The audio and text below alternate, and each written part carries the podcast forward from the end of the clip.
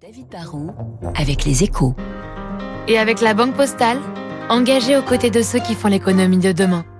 Bonjour David. Bonjour Renaud. Le loueur de voitures Sixt a annoncé hier une grosse commande de véhicules électriques et pour vous, ce contrat mérite toute notre attention. Bah, Sixt, vous connaissez, hein, c'est un loueur de voitures allemand qui est connu pour, pour deux choses. Il propose euh, plus de voitures haut de gamme que les autres acteurs de ce marché et ils font des publicités assez drôles, souvent en jouant la carte de, de la provocation, souvent un peu sexiste ou pas très politiquement correcte. Hein. Bon, mais hier, c'est sur le terrain commercial qu'ils ont décidé de se démarquer avec une commande de véhicules doublement étonnante. Déjà, ils ont annoncé que d'ici 2028, ils allaient acheter 100 000 voitures électriques, c'est beaucoup, et que leur fournisseur serait BYD, un industriel chinois. Et pour vous, cette commande est un tournant? Bah, Sur la forme et sur le fond, Six casse les codes. Hein. Déjà, ils commandent 100 000 voitures électriques.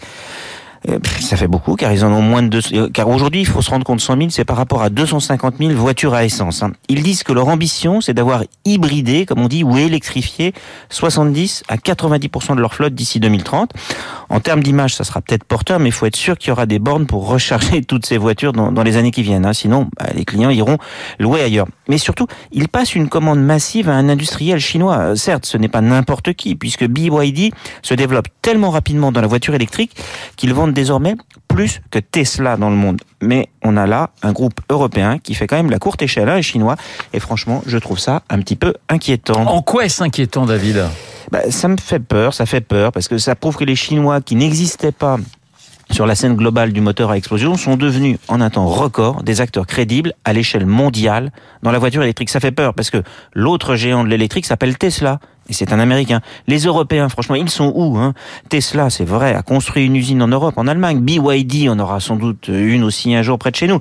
Mais il y a un risque quand même que de nombreux acteurs industriels européens de l'automobile soient balayés à l'occasion de ce virage vers l'électrique. Cette histoire, on l'a déjà entendu, déjà vécu dans les télécoms avec Nokia, Ericsson, Alcatel, Siemens. On avait plein d'acteurs très forts, mais on a été globalement balayé par euh, des Chinois comme Huawei ou ZTE. Là, on a décidé d'accélérer vers l'électrique, alors que nos industriels n'étaient pas totalement prêts et on s'est pas vraiment protégé. On a fragilisé nos acteurs sans ralentir, sans chercher à ralentir hein, leurs concurrents. Un petit peu naïf. Si Sixt a choisi BYD c'est sans doute parce que leurs voitures sont très bien et puis sans doute un peu moins chères. On verra peut-être un jour, comme dans les panneaux solaires, qu'il y aura aussi peut-être une petite dose de dumping, mais ce jour-là, il sera trop tard. Le décryptage de David Barrault sur l'antenne de Radio Classique. Dans une minute, le journal de 8 heures. Je vous rappelle, l'invité de Guillaume Durand à 8h15 dans les stars de l'info. Guillaume recevra le journaliste et photographe et reporter Patrick Chauvel.